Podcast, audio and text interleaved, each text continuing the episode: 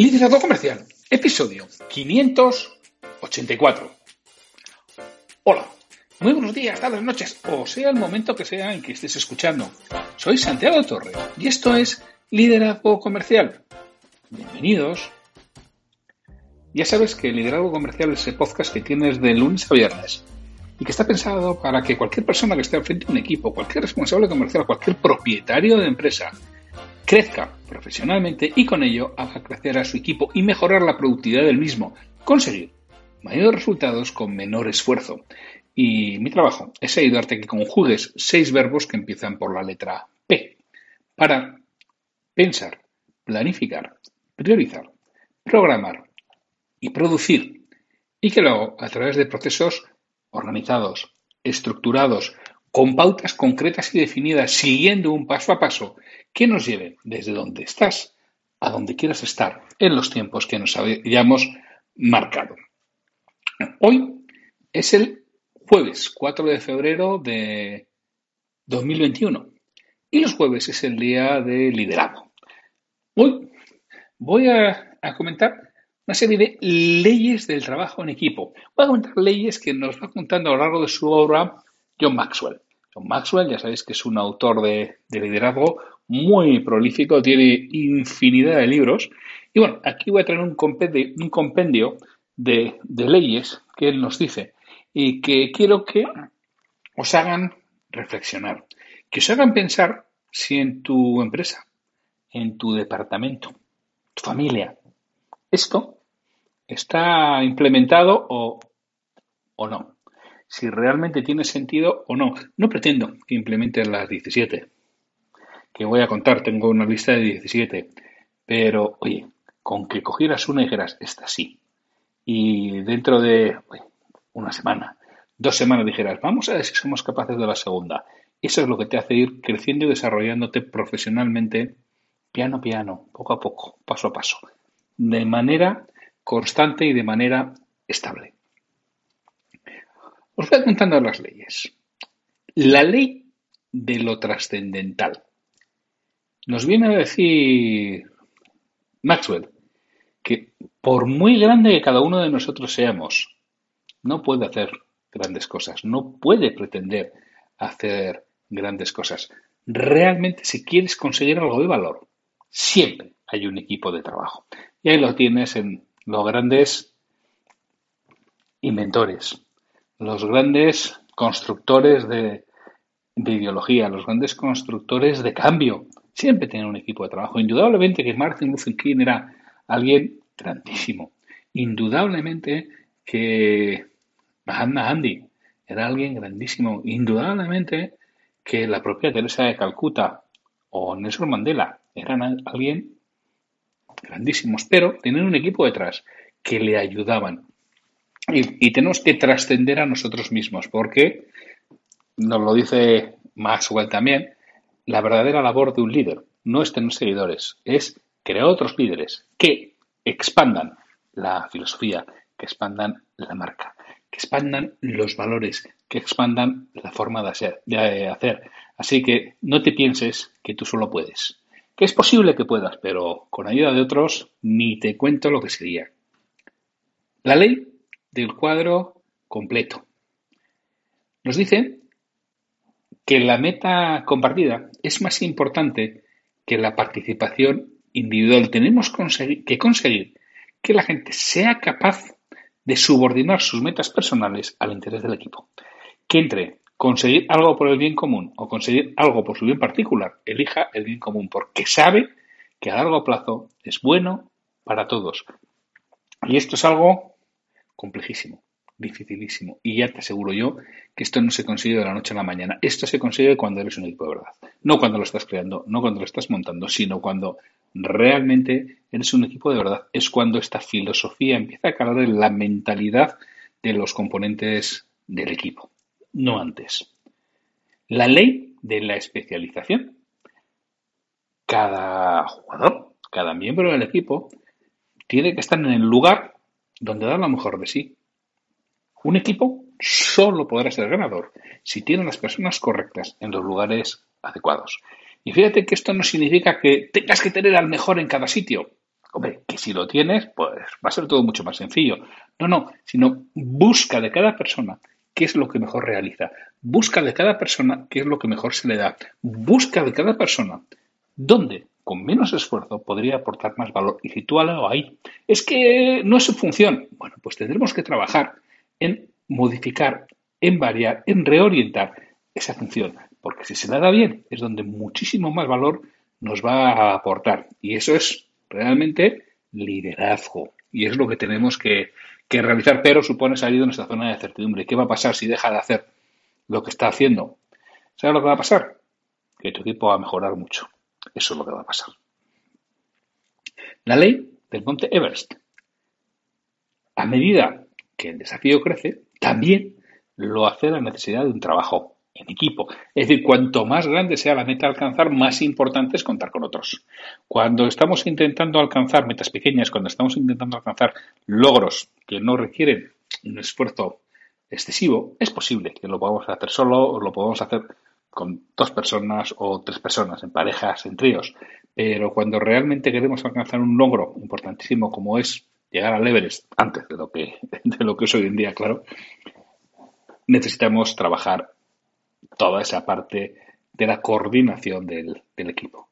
La ley de la cadena, esta la habréis oído muchas veces, ¿no? Todo equipo es tan fuerte como es su eslabón más débil. Es por donde se rompen siempre las cadenas, es por donde se rompen los equipos, es por donde atacan otros y tienen que atacar al equipo, indudablemente es por donde hace crack, por el eslabón más débil. ¿Qué tenemos que hacer? reforzar ese eslabón más débil. Primero, proteger, poner una protección externa hacia ese eslabón más débil y además reforzarlo. Tienes que hacer las dos cosas. Si eres capaz de poner esa protección externa y reforzarlo, tienes muchas más probabilidades de que este eslabón se traslade a otro. Y volvemos a realizar lo mismo y acabaremos en el tiempo teniendo todos los eslabones, vamos, tremendamente intocables. La ley del catalizador.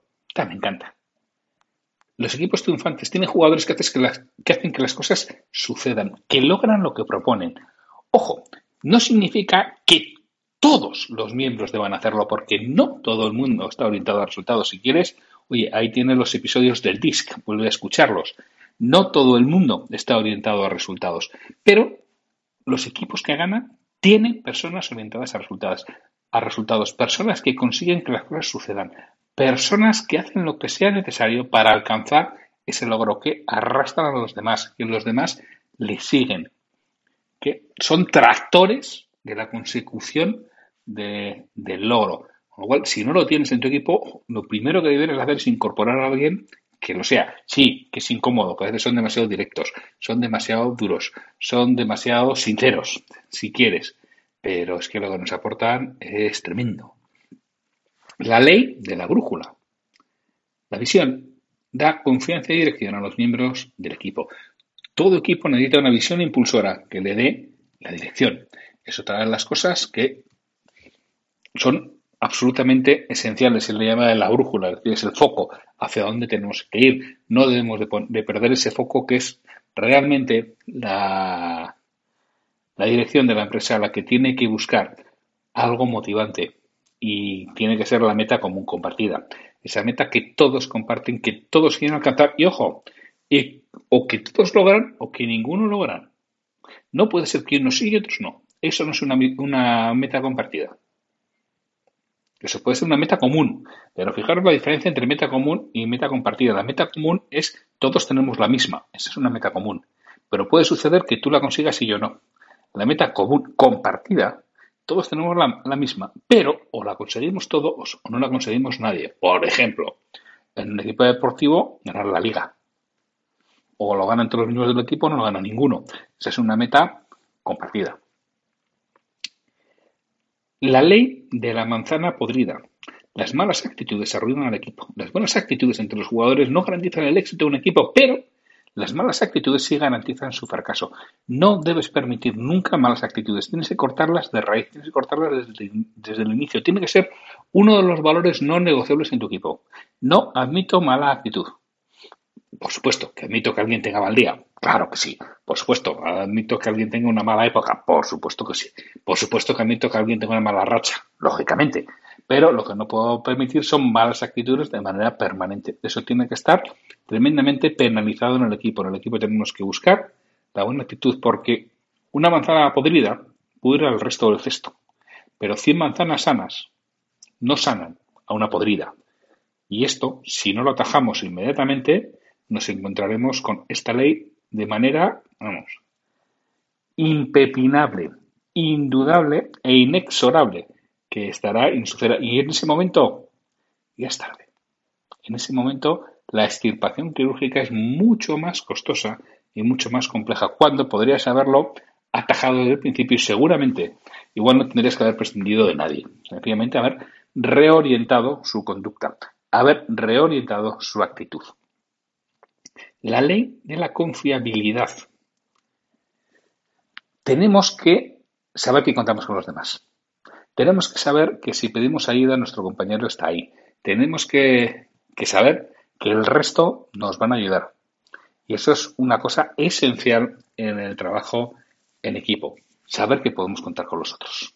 Y que, repito, todos podemos tener un día malo, todos podemos tener momentos que no son los mejores de, nuestra vida. Todos podemos, en algunos, en algunos instantes, estar cansados y estar desilusionados.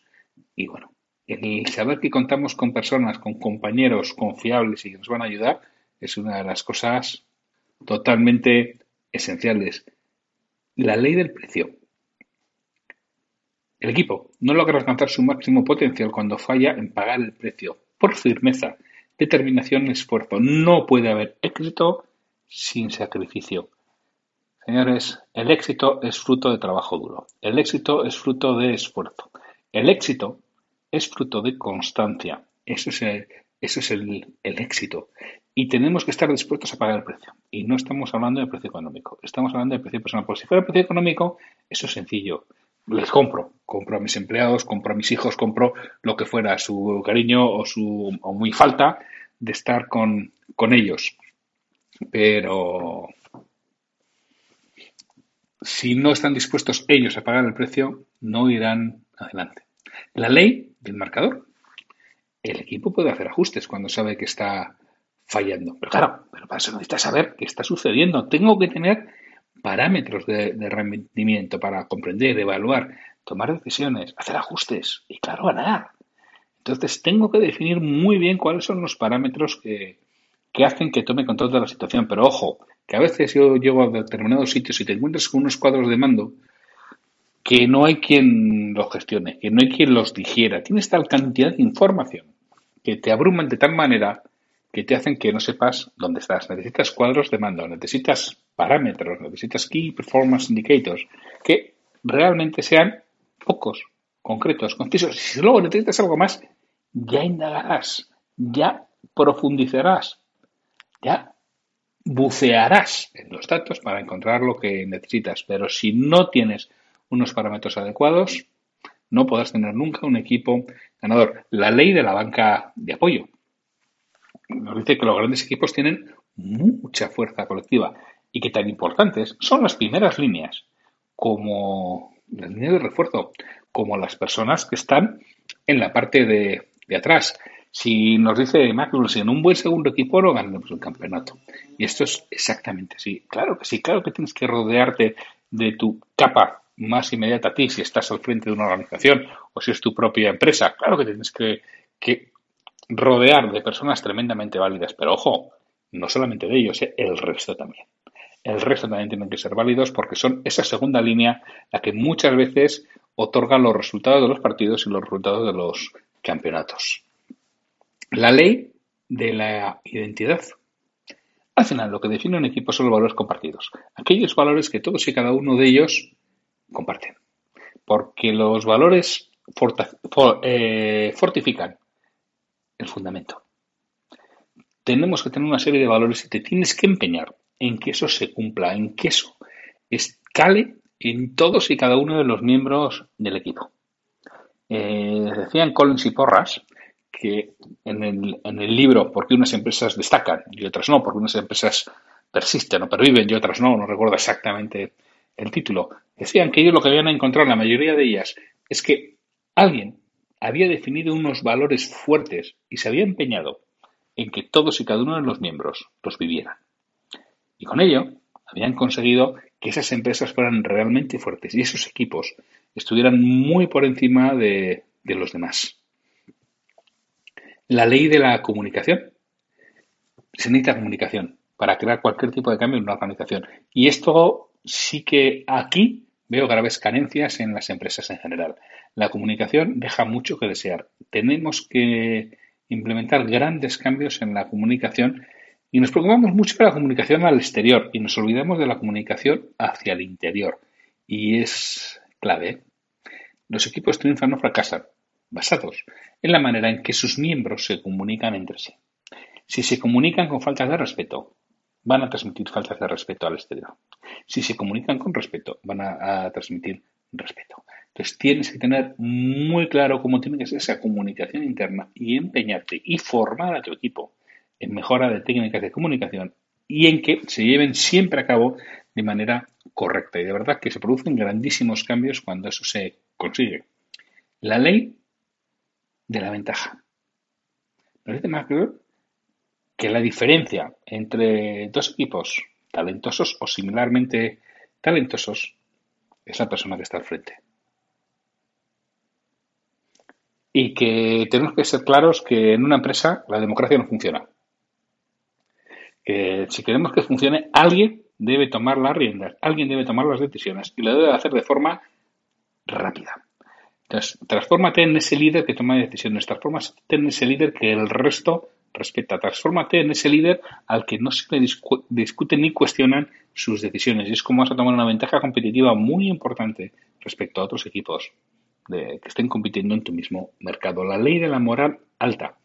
Cuando estás ganando es que no te duele nada. Es verdad. O sea, tú te has podido hacer una una lesión importante cuando vas corriendo vas el primero, pero es que no te duele. Y eres capaz de decir, hombre, ya, si te has producido ya una lesión, incapacitarte, sí, ¿eh? Pero si no, oye, te das cuenta cómo, cómo llegas, ¿no? Y es así, cuando la moral está alta, las cosas salen solas. Y para que la moral esté alta, tiene que haber un buen ambiente. Además de ese buen ambiente, las personas tienen que saber su cometido. Y es ahí cuando se producen los buenos resultados. Con lo cual, el buen ambiente es una de las cosas esenciales en las organizaciones. Yo cuando llego a una empresa nueva para poder hacer un trabajo de, desarrollo, de negocio, es una de las cosas que más me fijo.